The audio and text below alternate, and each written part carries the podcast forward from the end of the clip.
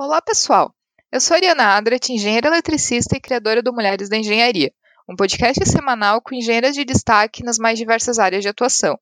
Durante as minhas conversas com elas, vamos falar de seus projetos, carreira, novas tecnologias, cases de empreendedorismo e muito mais. Eu tenho certeza que vou aprender em cada episódio e espero que você também. Para saber um pouco mais sobre Mulheres da Engenharia, é só acessar o nosso site www.mulheresdaengenharia.com ou seguir a minha página pessoal no LinkedIn e no Instagram, onde vou sempre compartilhar as novidades.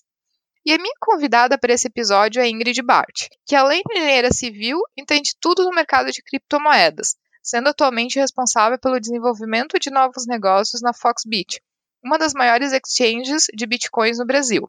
E exatamente sobre o mercado de criptomoedas no Brasil e no mundo que vamos falar hoje. Tenho certeza que vou aprender muito com a nossa conversa e espero que você também.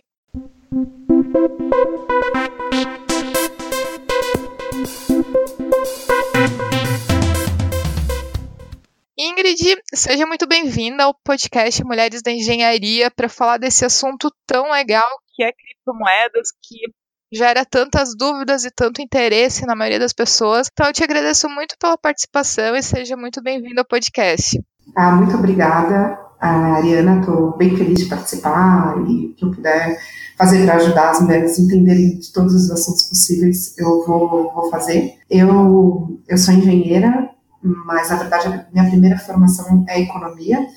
É, eu acho que hum, as duas formações que eu, que eu estudei, né, me ajudam muito a entender toda a dinâmica do mercado e tal, porque tem bastante matemática, tem bastante cálculo. Eu nunca exerci efetivamente a engenharia civil, mas o mercado financeiro adora engenheiro, né, então eu acabei é, enveredando por esse caminho mais de, de, de finanças mesmo. É, eu tenho alguns, muitos anos de, de experiência no mercado financeiro, eu comecei a minha carreira no, no Santander, no Banco Santander.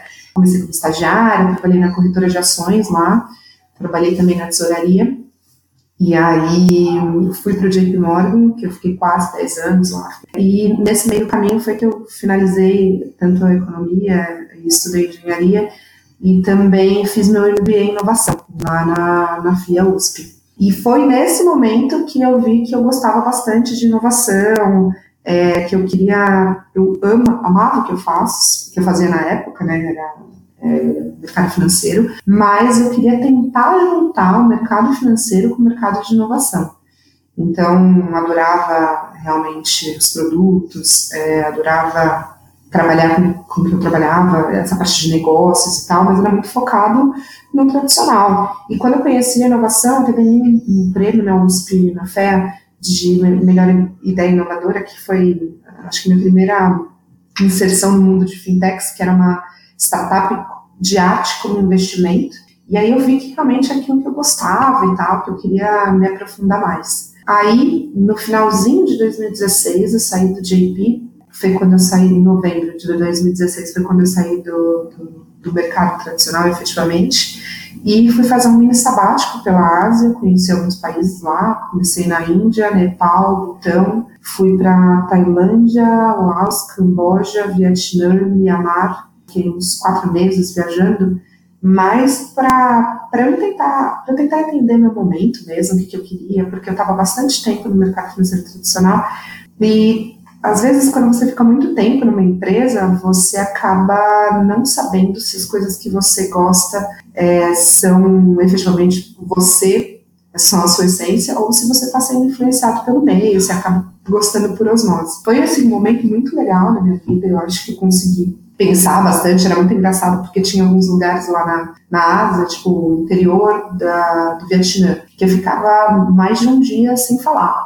e, é engraçado você pensar hoje em dia, né, na, na era da comunicação, você ficar é, um tempão sem falar, sem precisar se comunicar, porque você está num lugar que é bem, é bem nosso, assim, então é, foi, foi bem legal. E aí, quando eu voltei, eu já voltei com a cabeça de entrar numa fintech, de entrar numa iniciativa mais inovadora e tal, que foi a minha experiência na Neon Pagamentos, que foi agora no 2017, então fiquei um ano lá na, na Pagamentos, cuidando da estratégia de pessoa jurídica. Então, a Neon Pagamentos lá nasceu da Controli, que era uma outra startup, muito focada em pessoa física, E aí, a, a meu papel, minha função no meu pagamento era efetivamente desenvolver essa parte de corporate, né, essa parte de pessoa jurídica. Foi uma das uma melhores experiências que eu tive na vida. Eu, eu sou muito grata pela experiência que tive na Neon Pagamentos, porque foi realmente onde eu pude conhecer a fundo o mercado de fintechs, quais eram as fintechs de destaque, que tipo de serviços financeiros as fintechs podem é, oferecer, também conhecer um pouquinho dessa parte de regulamentação, é, o que, que a CVM estava fazendo, o Banco Central estava fazendo para ajudar efetivamente essas empresas a, a, a, se estabelecerem, né? E aí, assim, eu aprendi efetivamente o que é uma fintech, porque até então tinha uma ideia, mas é, era uma ideia um pouco mais vaga, né? Então, quando você trabalha efetivamente, você consegue enxergar quais são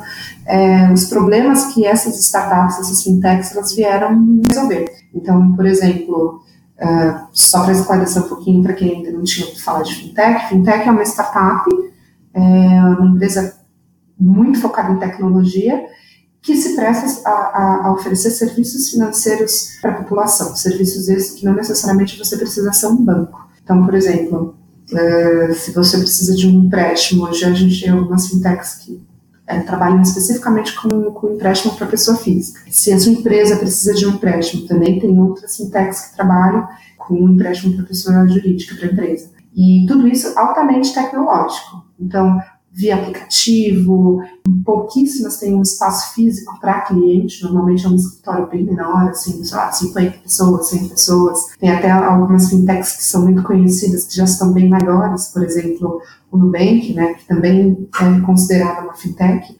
Então, conhecer bastante foi a grande oportunidade que eu tive de conhecer é, esse meio. E aí, nessas minhas andanças pelo mundo de fintech, né, tentando é, mapear quais eram as oportunidades e produtos que a gente podia desenvolver na Neon Pagamentos para as fintechs, foi que eu comecei a me envolver no comecinho do ano passado também, lá para março de 2017, foi quando eu comecei a me envolver com o mundo de criptomoeda e blockchain, que até então a gente ouvia falar bastante, mas eu, eu confesso que eu só ouvia falar e não tinha muita profundidade. E foi aí que eu conheci efetivamente a Foxbit, que é onde eu estou hoje. A Foxbit foi uma grande parceira minha na época para testar todas as soluções que a gente estava desenvolvendo, as conexões via API, que são conexões automáticas criptografadas entre os serviços financeiros e as empresas, que, nossa, ajudam bastante as empresas com essa parte de reconciliação, tá? Então, essa parceria que eu tive com a Foxbit no, no começo do ano passado foi muito legal, tanto na parte de não pagamentos para me ajudar efetivamente a entender o que, que as empresas precisavam, para agora entender mesmo o mercado de criptomoedas e blockchain, que aí foi um, um, caminho sem volta mesmo. Então eu fiquei cada vez mais interessada, comecei a me, me relacionar com o ecossistema de é, empresas de criptomoeda, tanto exchanges quanto empresas de tecnologia que trabalhavam com a tecnologia da blockchain eu fiquei realmente bem, bem próxima desse ecossistema.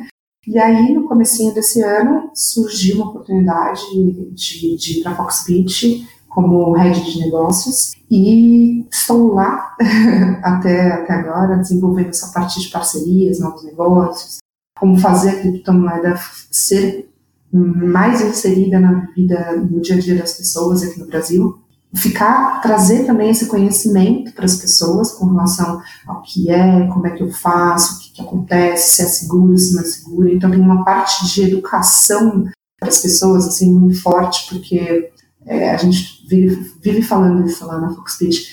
Para mim, o melhor cliente é aquele que sabe exatamente aonde ele está entrando, o que, que ele está fazendo, o que, que ele está comprando. É, eu não gosto, por exemplo, de pessoas que entram, assim, na, na festa, né, na, ah, tá todo mundo falando, vou ver o que é isso, tal, não sei o quê, porque efetivamente ela corre o risco da variação, ela, pode ser que ela perca dinheiro depois ela vai ficar chateada com o Bitcoin, falando mal do Bitcoin, e na verdade a nossa intenção é o oposto, a gente quer que o Bitcoin seja cada vez mais difundido no dia a dia. Então tem essa parte de educação muito forte, de fazer palestra, de conversar com as pessoas, de de fazer elas entenderem mesmo o que, que é, quais são os riscos envolvidos e, e, e identificar quais empresas são sérias ou não.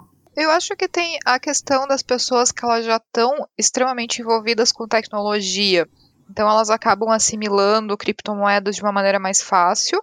Né? Então, talvez essas pessoas seja mais fácil de explicar e até de fazer com que essas pessoas invistam, mas em contrapartida também existe uma grande parcela da população que às vezes têm investimentos, usam, aplicam seu dinheiro talvez nos métodos mais tradicionais de renda fixa, que tem até um certo nível de conhecimento do mercado financeiro tradicional, mas tem muito medo, talvez pela até má fama que as criptomoedas tiveram lá no início, de talvez a pessoa pensa em criptomoedas, pensa, meu Deus, eu estou financiando, sei lá, o tráfico de drogas, estou financiando, enfim, existe, digamos, um, um certo, uma certa fama que as criptomoedas elas receberam do, do início dos primeiros anos, que eu acho que a gente que é preciso conversar e quebrar um pouco isso.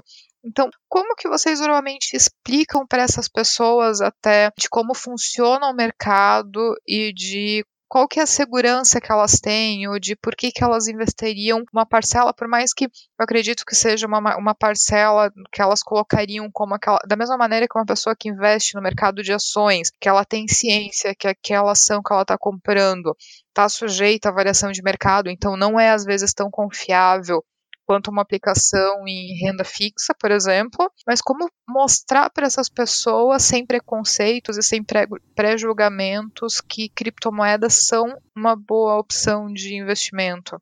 Ah, sim, tem, tem vou, vou começar a contar um pouquinho do início, né, para contar um pouco da história, efetivamente, do Bitcoin e depois das criptomoedas, como elas foram é, sendo criadas ao longo desses anos, né. O Bitcoin, efetivamente, que foi a primeira criptomoeda, foi lançado em 2009, através de um paper de um codinome chamado Satoshi Nakamoto. Ele né, publicou um, um, trabalho científico mesmo, tecnológico, né, é, falando que ele tinha criado uma tecnologia para facilitar a transferência de recursos de uma pessoa para outra, né, que a gente chama de peer-to-peer. -peer pessoa para pessoa. Então, inicialmente, essa primeira moeda dentro dessa tecnologia, que era o blockchain, foi o Bitcoin.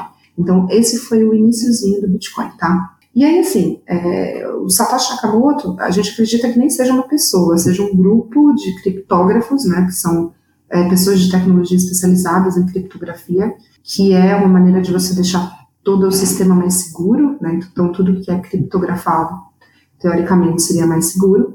E a gente acha que é um grupo né, desses caras que criou o Bitcoin para efetivamente tirar a centralização do sistema financeiro. Porque, assim, a gente fala de segurança, de confiança, né? Quando o paper do Satoshi Nakamoto foi, foi lançado, foi divulgado, o mundo tinha acabado de passar pela crise de 2008, que foi uma crise de confiança no sistema financeiro, que foi a crise nos Estados Unidos, dos títulos podres, que eram negociados com um rating ótimo, e que, que acabou abalando o sistema financeiro mundial como um todo mesmo. E então as pessoas já estavam já com essa crise de confiança no sistema financeiro, pensando assim, nossa, tá bom, eu estou aqui confiando nesse sistema financeiro, mas ele quebrou, é, alguns bancos quebraram, muita gente perdeu dinheiro, foi realmente uma crise muito feia.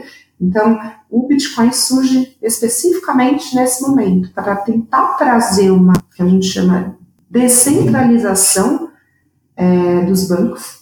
Então, o blockchain, que é a tecnologia, é, não tem nenhum banco envolvido. Então, eu posso mandar é, dinheiro, Bitcoin, na verdade, para você, Ariana, sem intermediação financeira nenhuma, só o sistema. E aí você fala assim, não, mas como é que eu vou, é, como é que vão me garantir que é, vai chegar para você ou eu vou receber? Quem é que faz toda essa validação se eu não tenho uma instituição financeira envolvida? No blockchain, o que, que a gente tem? A gente tem o que a gente chama de mineradores. Qualquer um pode ser um minerador. Se você tiver um computador super potente e energia elétrica suficiente, você vai lá, baixa um nó do, do blockchain do Bitcoin e começa a minerar. O que, que é essa mineração? É exatamente essa validação é, se essa transação minha para você está válida. Então, eu vou validar o número da, da, da, sua carteira, o número da carteira de origem, vou validar se eu efetivamente tenho esse Bitcoin para te passar. Então, assim, é um grupo de mineradores, um grupo de pessoas que tem esse poder computacional que está validando. Então, veja, eu estou tirando a, a centralização dessas transações e estou fazendo com que ela seja distribuída. Essa é uma das grandes diferenças com relação ao sistema financeiro tradicional. É, uma outra coisa que também traz bastante segurança para quem mexe com criptomoedas e, e, gosta é a que a gente chama de os registros dentro do, do blockchain são imutáveis. Então, uma vez que você registra uma transação neste bloco, toda a cadeia de, de blocos é, que, que se seguirão, elas vão resguardar que aquela informação nunca mais vai sair de lá. Porque é, todas as, as, informações são registradas, essas transações, né? Essas transações vão formando blocos. Blockchain nada mais é que uma cadeia de blocos. Todas essas transações é como se ficasse uma transação em cima da outra. Então, para você alterar uma transação lá do passado, você teoricamente teria que alterar todas as outras transações que vieram depois, o que fica basicamente impossível. É muito melhor você gastar o seu poder computacional minerando novos bitcoins do que alterando o que já foi feito. Então, você tem esse incentivo econômico para fazer o bem, vamos colocar assim. É, uma outra coisa interessante, assim, além de imutável, o blockchain do, do, do Bitcoin nunca foi hackeado. Diferente, por exemplo, de instituições financeiras que todos os dias sofrem ataque, todos os dias tem algum tipo de fraude, o blockchain do Bitcoin nunca foi fraudado. Isso mostra que a segurança da criptografia empregada é muito boa. Então, vamos lá, somando tudo. Eu tenho uma, uma, uma rede descentralizada que está validando essas transações, muito mais barato e rápido do que você fosse, é, de repente, utilizar o sistema financeiro tradicional. Eu tenho uma informação imutável que fica registrada para sempre dentro desse blockchain e todo mundo que quiser pode ir lá ver que a, a carteira X transferiu bitcoins para a carteira Y, então é transparente e super seguro. Em quase 10 anos, a tecnologia uh, blockchain nunca foi hackeada. Tudo isso quebra um pouco é, essa visão de que o blockchain ele é, não é seguro, ou que então que nada que não passe pelo sistema financeiro não é seguro. Uh, infelizmente, a gente teve sim alguns uh, acontecimentos no passado que acabaram vinculando não a lavagem de dinheiro especificamente, mas ao tráfico de drogas, porque tinha um site nos Estados Unidos que chamava Silk Road, onde as pessoas podiam comprar drogas utilizando as criptomoedas mas descobriram nessa, nessa, nessa, nesse mesmo episódio que as criptomoedas efetivamente não eram boas para fazer esse tipo de coisa. Por quê? Porque você consegue rastrear. Por incrível que pareça, as operações de, com Bitcoin, com as criptomoedas, normalmente são semi-anônimas. Então não fica seu CPF registrado, mas hoje em dia a gente já tem tecnologia para rastrear de onde esse Bitcoin veio, para onde ele vai, e a gente consegue sim chegar no indivíduo final. E foi o que aconteceu com o, o, o dono né, do site Silk Road. A polícia chegou nele e efetivamente ele foi preso. Então, é, é realmente uma falácia isso que, que Bitcoin ou as cripto estão atreladas a lavagem de dinheiro, ou então, a, enfim, drogas e esse mercado, porque depois que usaram, descobriram que não é a melhor forma. É, eu gosto muito de falar sobre lavagem de dinheiro, principalmente porque eu fui de, de, de mercado financeiro tradicional, porque ao longo dos anos a gente observa que uh, você consegue lavar dinheiro com um milhão de coisas. Então, é, na verdade, tem até uma, uma frase que eles falam que, na verdade, a moeda mais usada no mundo para lavar, o lavar dinheiro, lavagem de dinheiro, é o dólar. E ninguém fala, Exatamente. não, vamos acabar com o dólar porque é usado em lavagem de dinheiro, né? A mesma analogia serviria para criptomoedas. Na verdade, o lado ruim eu acho que ele pode ser feito de qualquer maneira. Sempre vai, vão haver indivíduos que vão tentar se aproveitar das tecnologias de uma maneira não tão correta. Exato, não, é, é um brinco, né, que assim, é, tanto lavagem de dinheiro como esses esquemas de pirâmide financeira, que também bastante gente acaba acusando o Bitcoin de, de, de ser pirâmide e tal, eles sempre existiram, desde que o mundo é mundo. Então tinha lá, já teve pirâmide com boi gordo, já teve pirâmide com produtos de beleza, já teve pirâmide com produtos fitoterápicos, sei lá, tiveram vários, casos de, de pirâmide, por exemplo, com, com esses produtos. E ninguém nunca culpou o boi pela, pela pirâmide. Então, assim, eu, eu acho que a gente também não pode culpar o Bitcoin por essas atitudes erradas, porque isso é crime financeiro desde que o mundo é mundo, nós já temos penas previstas para isso, e, e, não é culpa do Bitcoin, a culpa efetivamente são das pessoas que são mal intencionadas. É, é super importante falar isso. E, e é engraçado que, assim, é, muita gente lava dinheiro, por exemplo, com joia, muita gente lava dinheiro com móvel, com carro, com todos os ativos que você puder imaginar. De verdade, estudos, acho que tem um estudo canadense, se eu não me engano, que fala isso também, criptomoeda não é o meio, melhor meio para você lavar dinheiro nem para usar para fins ilícitos, assim, porque efetivamente é muito mais rastreável, porque você tem até o blockchain, você tem algumas tecnologias que já te ajudam a rastrear, do que outros ativos financeiros. Então, efetivamente é um pouco falácia isso de usar o Bitcoin para esses meios. E, e assim, o grande questionamento hoje que a gente faz é: ah, tá bom, eu não posso, por exemplo, comprar um café com Bitcoin. De fato, Hoje não vale muito a pena você comprar café ou comprar qualquer é, é, pequena, fazer qualquer pequena despesa com criptomoeda, com Bitcoin especificamente. Primeiro porque a flutuação dele é muito grande. E segundo que a gente ainda não tem tecnologias de pagamento tão boas e rápidas que te ajudem a fazer essas transações. Mas eu acredito que seja mesmo só questão de tempo, assim. É, já tem surgido alguns aplicativos, inclusive, que estão permitindo o pagamento de serviços e tudo mais com criptomoedas, né? Eu acho que ainda é uma coisa que está ainda no início, mas eu vejo isso como uma tendência à medida que o próprio uso de criptomoedas acaba se popularizando também. Sim, com certeza. E assim, é, essas tecnologias que são, estão surgindo, elas são ainda só embrionárias, é só o comecinho, ainda tem pouca aderência, né, que a gente fala. Mas eu vejo que é uma tendência futura que não tem, é, não tem mais volta. Até porque a tecnologia do Bitcoin, que é a blockchain, também hoje em dia está sendo utilizada para outras coisas. Então, é, como, como eu falei, é uma rede distribuída, tem validação das transações, tem registro imutável dessas transações, tem muita gente utilizando blockchain, por exemplo, para o que a gente chama de serviço de cartório.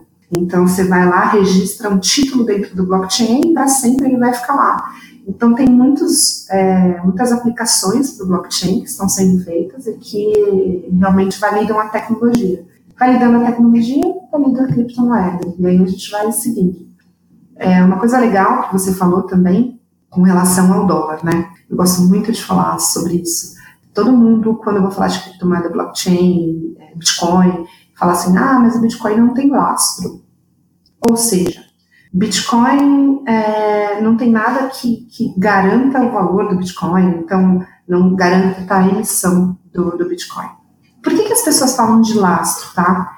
Porque há muitos e muitos anos atrás, há quase, acho que mais de 40 anos atrás, se não estou enganado, é, a emissão de papel moeda na economia, ela era lastreada em ouro.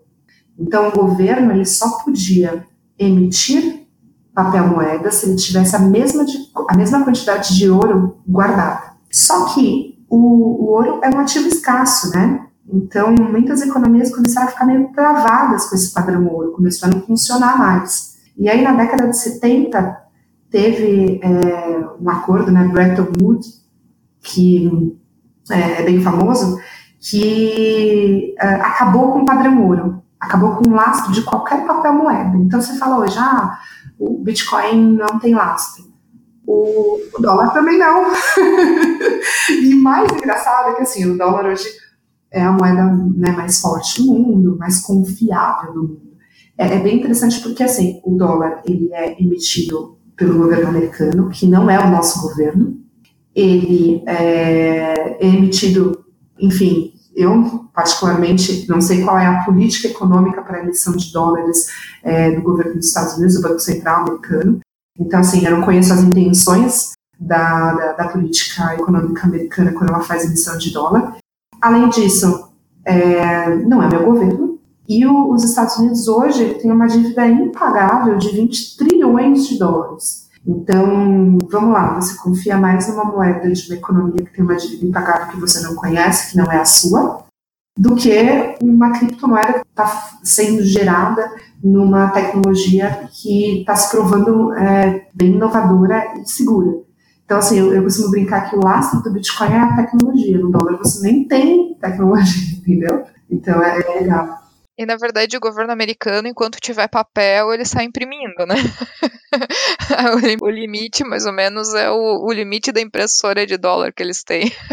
Exatamente, do operacional de emissão mesmo, do que efetivamente alguma, alguma teoria econômica por detrás. Na verdade, o que eu acho é que assim, quem tem o controle da emissão do papel moeda e do dinheiro tem o poder, né?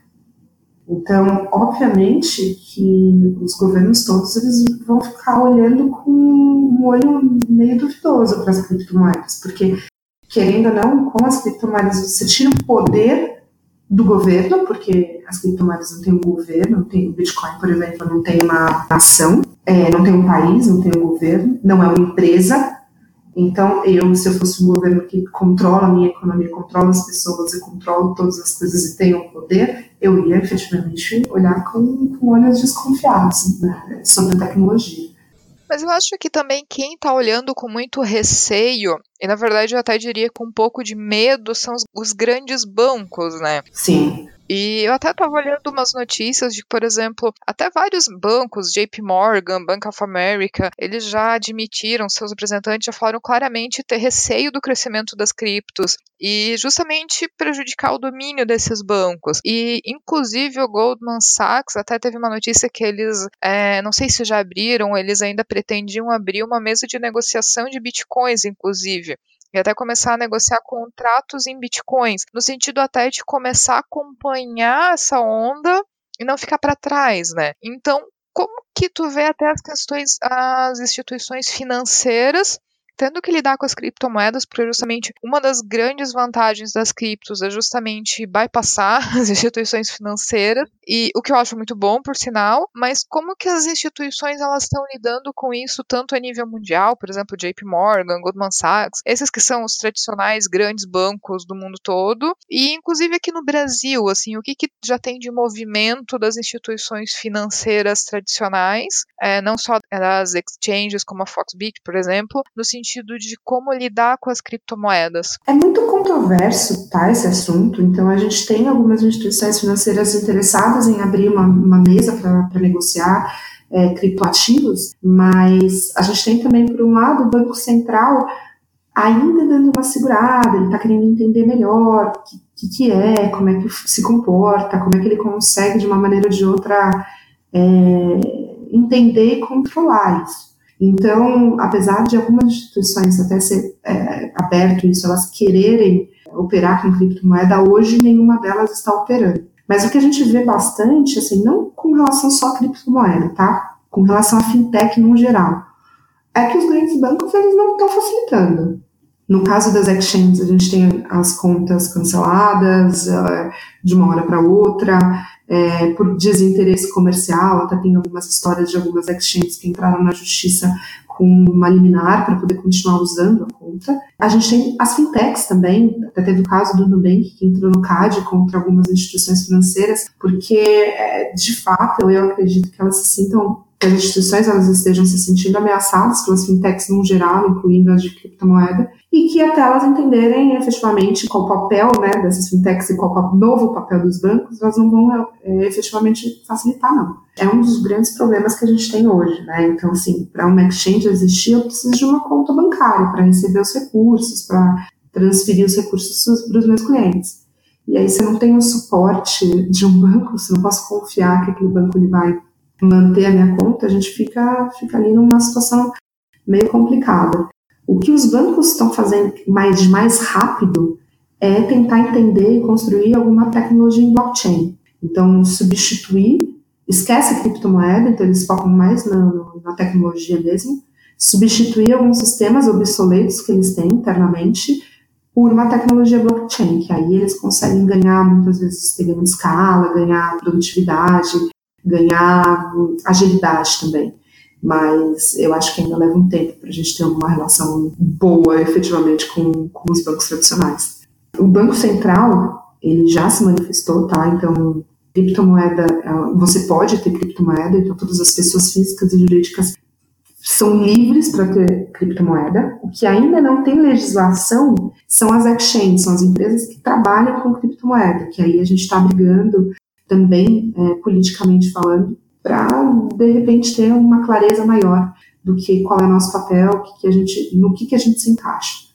E nessa questão de, de Banco Central, o Banco Central ele é bem claro, então, assim, você pode ter criptomoedas, você precisa declarar, no caso de pessoa física, ganhos acima de 35 mil reais mês com criptomoedas.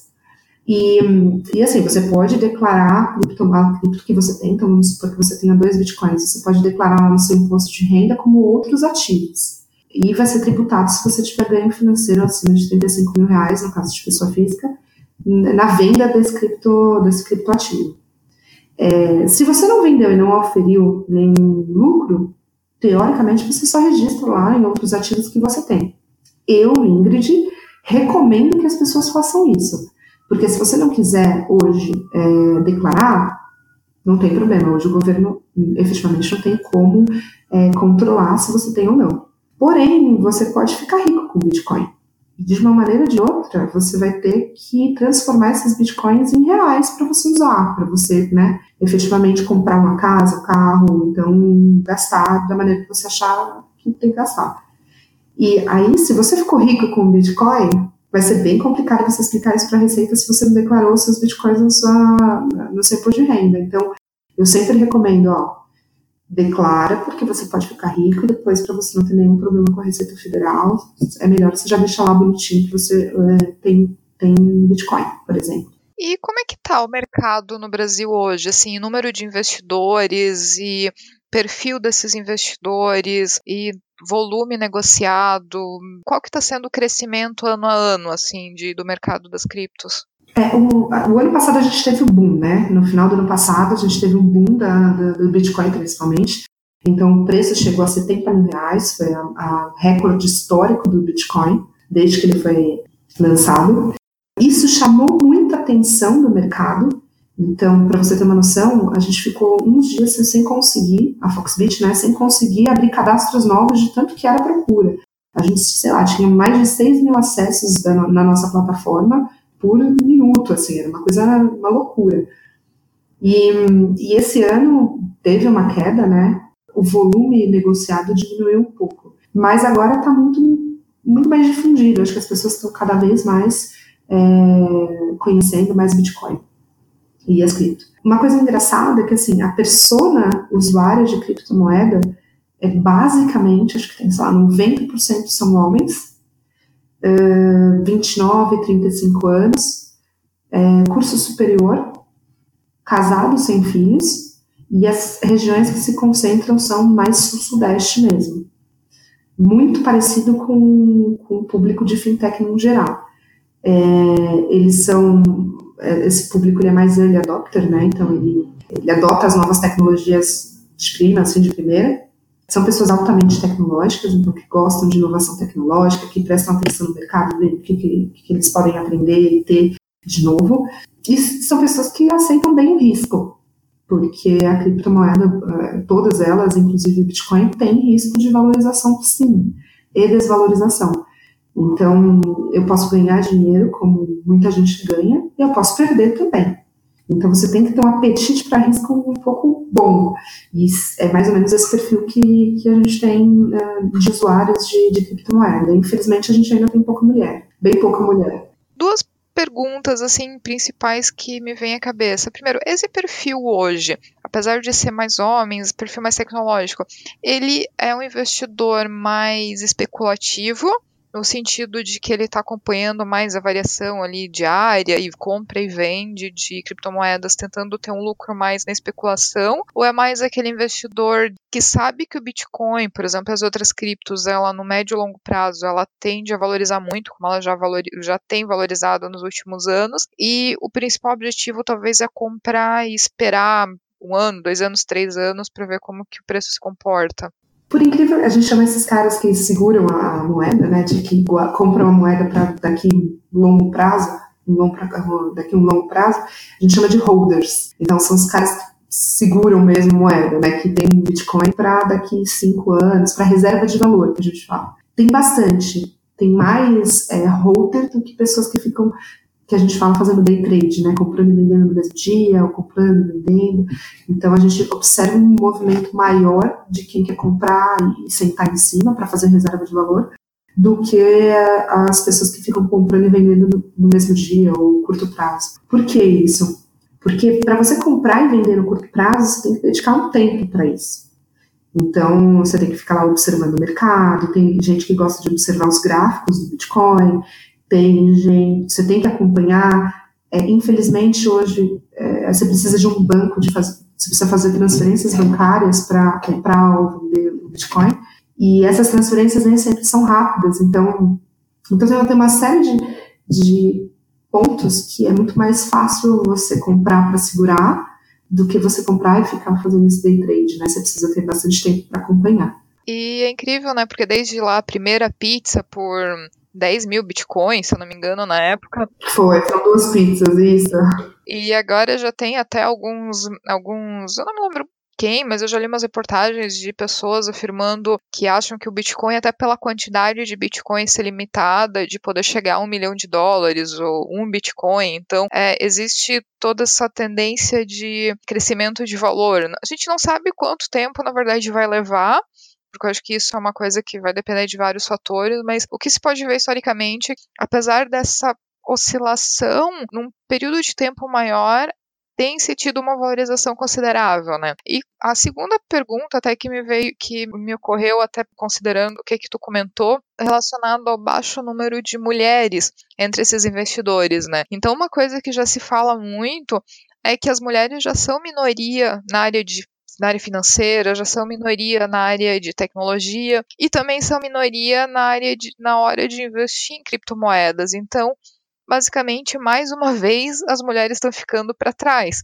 A gente sabe que quem tem dinheiro muitas vezes, ou quem domina a tecnologia, é quem está tomando as decisões e que está influenciando, acaba influenciando na vida de todas as outras pessoas. Então, como fazer com que mais mulheres não deixe o bonde passar e, e, não percam a oportunidade ou que talvez se interessem mais por criptomoedas e vejam isso como uma alternativa de investimento. Assim, tem alguma algum tipo de treinamento, alguma, algum tipo de trabalho que até vocês estão fazendo nesse sentido de como explicar um pouco mais de criptomoedas para as mulheres de maneira geral? Sim, sim, com certeza.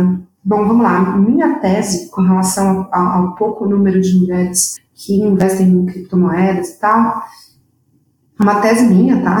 Completamente minha, mas eu acredito que seja por alguns motivos. A mulher ela é mais aversa ao risco do que o homem, então a gente pode até observar isso no trânsito, né? É, as mulheres são mais cuidadosas, elas não gostam de correr muito é, com carro, elas são mais atentas ao trânsito. Então, se observa que o número, por exemplo, de infrações cometidas por mulheres é muito menor do que dos homens. Então, a mulher ela não é propensa a risco, ela não gosta de tomar tantos riscos assim. Isso se aplica, de novo, nesse, nessa questão da direção tal, e também se aplica no mercado de, de criptomoedas e investimentos no geral, tá? Então, ela é menos early adopter do que os homens. Uma outra coisa que eu observo também é que, assim, inevitavelmente a tecnologia do blockchain se esbarra né, na tecnologia. Então, é uma coisa altamente tecnológica. E, infelizmente, historicamente, a gente tem menos mulheres envolvidas com tecnologia do que homens. Então, isso eu acabo interpretando como uma barreira de entrada também. É, mas, do nosso lado, o que a gente tem feito é um, a gente é, tenta, eu principalmente, né, sempre tento me envolver nos grupos de mulheres, de Woman em Fintech, é, algumas mulheres em tecnologia também, tem algumas iniciativas bem bacanas que eu tento o tempo todo me envolver. E tem os cursos todos que são é, online, né, então, por um custo super baixo, coisa, sei lá, 39 reais tal, não precisa ser nem, nem só na Foxbit, pode ser em qualquer lugar, assim, se envolver mesmo, pesquisar, estudar. A mulher, ela gosta de estudar, né? O, a escolaridade feminina sempre foi bem acima dos homens. Então, estudar mesmo, e não ter medo, porque é tecnológico, mas você consegue entender mesmo não sendo tecnológico, entendeu? Você consegue pegar todos os conceitos, mesmo sem ser uma pessoa de tecnologia. Então, é, é, é se inteirar mesmo. Eu gosto de trazer alguns números bem bacanas que, assim, é, quase 50% da população brasileira hoje não tem conta em banco. Então, são pessoas que a gente chama de desbancarizados, né? Isso por inúmeros motivos. Então, ou a pessoa não se sente bem no banco, ou não confia, ou ela não ganha é, o suficiente para manter uma conta, para a grande maioria das pessoas, da, da realidade brasileira é cara. Então, essas, sei lá, metade da população quase não tem conta em banco. Só que na contramão disso, eu tenho 1.2 celular por pessoa no Brasil. Então eu tenho mais celular do que gente no Brasil e tenho mais celular do que conta bancária. No mundo de criptomoedas, se você tiver um celular, se você tiver internet, se você tiver um acesso, não precisa nem ter um acesso é, fixo, né? Você já consegue comprar criptomoeda. Você já consegue se inserir nesse mercado, você já consegue guardar seus bitcoins lá no seu computador. Então, é, é bacana pensar nisso, que as criptomoedas são até mais acessíveis do que o sistema financeiro tradicional. E, e assim, a minha expectativa é que isso aumente cada vez mais. Para você ter uma noção, aqui no Brasil, na Bolsa de Valores, a gente tem mais pessoas cadastradas em exchange de criptomoeda no Brasil do que na Bolsa de Valores historicamente. Então, a gente tem três vezes mais pessoas interessadas em criptomoedas do que no mercado de ações tradicionais. É um, número até meio, meio engraçado, assim, se você for para observar. Então, a gente tem mais de um milhão e meio de pessoas hoje, CPFs cadastrados nas exchanges, e na bolsa a gente tem, sei lá, 400, 300, 400 mil. E hoje a gente até tem mais, a gente tem mais do que a gente pensa, claro, a primeira moeda que a gente sempre pensa em é Bitcoin, mas não é o único que ele é comercializado, que a pessoa pode comprar, né?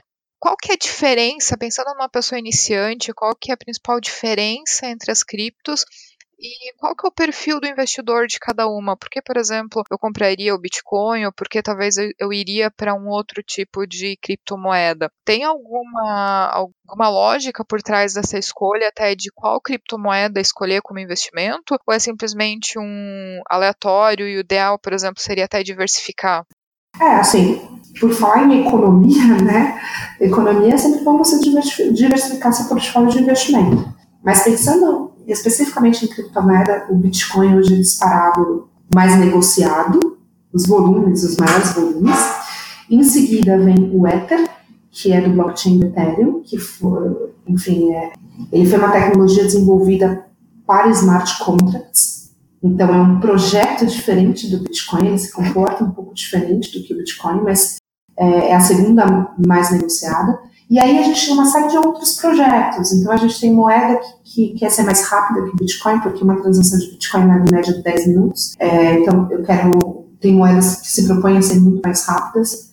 Tem moedas que, por exemplo, querem ser mais seguras do, do que Bitcoin está mais difícil, de repente, numa exchange, você conseguir hackear essa moeda dentro da wallet. Como eu falei, o Bitcoin nunca foi hackeado mas já hackearam o exchange para roubar o Bitcoin. Tem algumas, alguns projetos de moeda de criptoativo que querem ser mais seguras. Tem criptomoedas que querem ser mais anônimas, então tem uma que a gente chama de que é o Monero. O Monero, a proposta dele é tentar ser mais anônimo que o Bitcoin, porque como eu falei, o Bitcoin não é 100% anônimo, ele é semi-anônimo.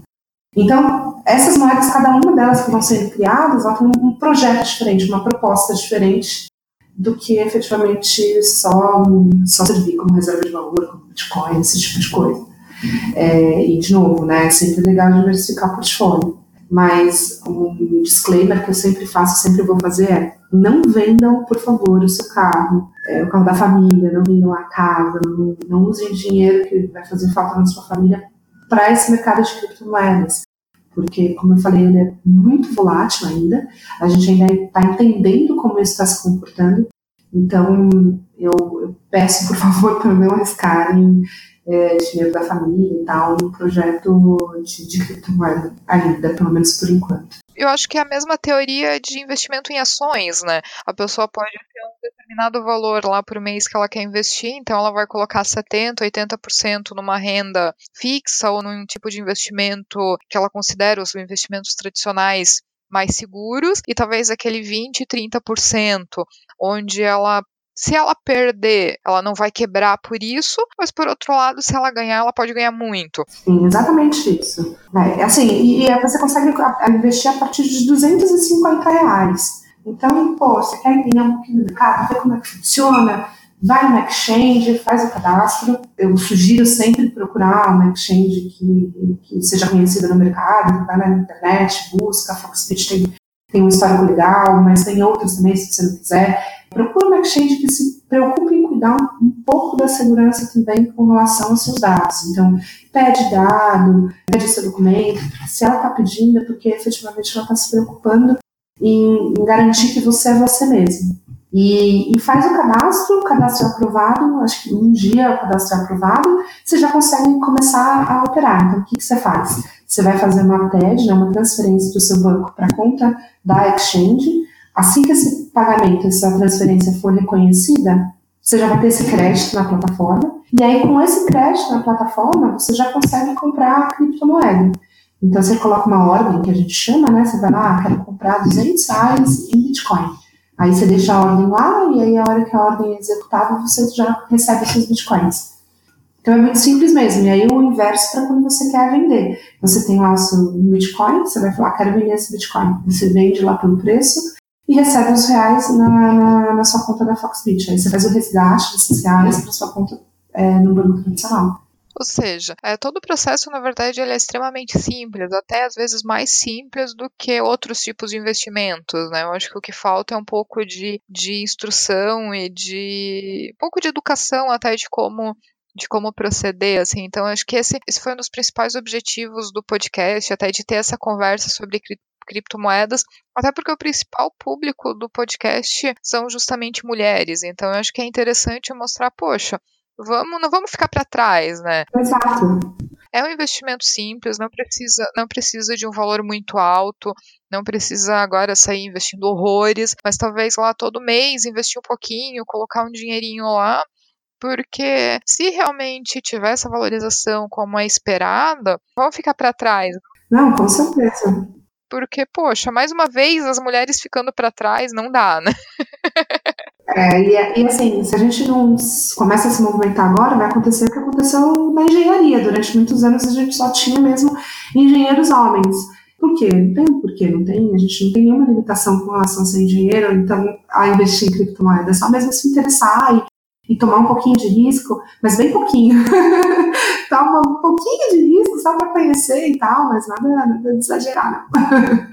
Mas, enfim, Ingrid, para finalizar, assim, tu pode até citar alguma indicação de livro, algum site, dar alguma orientação para quem às vezes até está querendo ir para uma área de criptomoedas, conhecer um pouco mais de criptomoedas ou até conhecer um pouco mais do mercado financeiro, alguma indicação até para pessoa quiser aprender um pouquinho mais sobre, sobre o mercado das criptos? Sim, sim, com certeza.